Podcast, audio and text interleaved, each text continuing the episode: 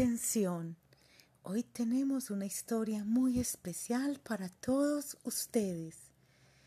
Hoy les contaremos la historia del pesebre. ¿Ustedes saben quién inventó el pesebre? Pues yo se los voy a contar. Presten mucha atención. El pesebre lo inventó San Francisco de Asís, el santo de la humildad y de la pobreza en la Navidad de 1223, hace muchos años ya, en el pueblecito de Grecio, en Italia. Francisco estaba muy débil y enfermo, y pensando que tal vez aquella sería su última Navidad en la tierra, quiso celebrarla de una manera distinta y muy especial. Un amigo de Francisco, Juan Belita, era dueño de un pequeño bosque en las montañas de Grecio.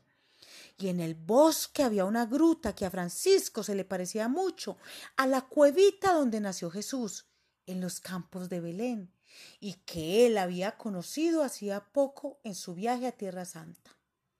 Francisco habló con su amigo, le contó su idea de hacer allí un pesebre vivo, y juntos lo prepararon todo en secreto, para que fuera una sorpresa para los habitantes del pueblo, para los niños y para los grandes. Entre la gente del pueblo, Francisco y Juan escogieron algunas personas para que representaran a María, a José y a los pastores. Les hicieron prometer que no dirían nada a nadie antes de la Navidad. Y siguiendo el relato del Evangelio de San Lucas, prepararon la escena del nacimiento. Hasta consiguieron un hermoso bebé para que representara a Jesús. La noche de Navidad, cuando todas las familias estaban reunidas en sus casas, las campanas de la iglesia empezaron a sonar. Tocaban y tocaban como si hubiera una celebración muy especial, pero nadie sabía qué estaba pasando. El párroco del pueblo no había dicho que fuera a celebrar la misa de gallo o la misa de medianoche.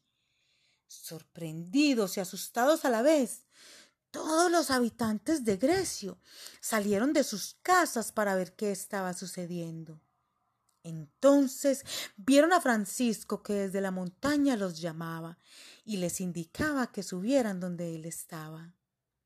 Alumbrándose con antorchas, porque la noche estaba muy oscura y hacía mucho frío. Todos se dirigieron al lugar indicado, y cuando llegaron quedaron tan admirados que cayeron de rodillas, porque estaban viendo algo que nunca habían pensado poder ver. Era como si el tiempo hubiera retrocedido muchos, muchos, muchos años y se encontraron en Belén, celebrando la primera Navidad de la historia. María tenía a Jesús en sus brazos y José, muy entusiasmado, conversaba con un grupo de pastores y pastoras que no se cansaban de admirar al niño que había acabado de nacer.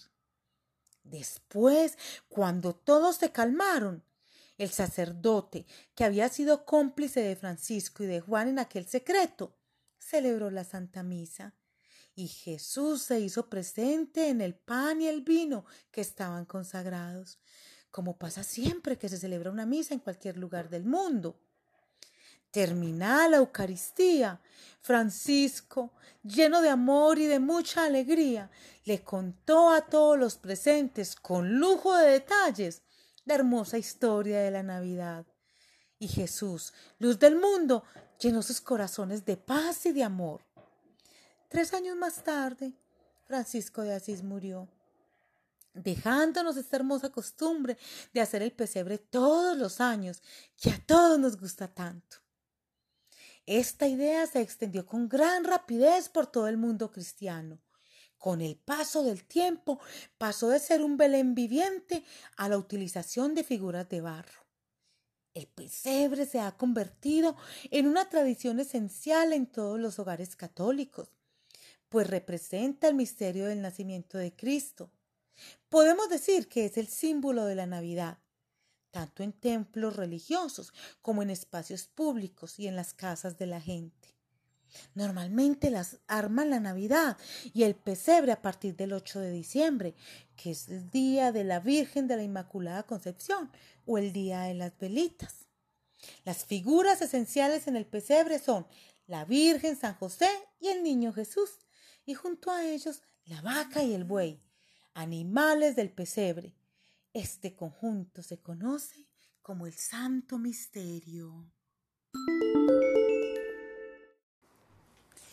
Espero que te haya quedado clara la historia del pesebre y de dónde surge esta bella tradición que une a nuestras familias cada año.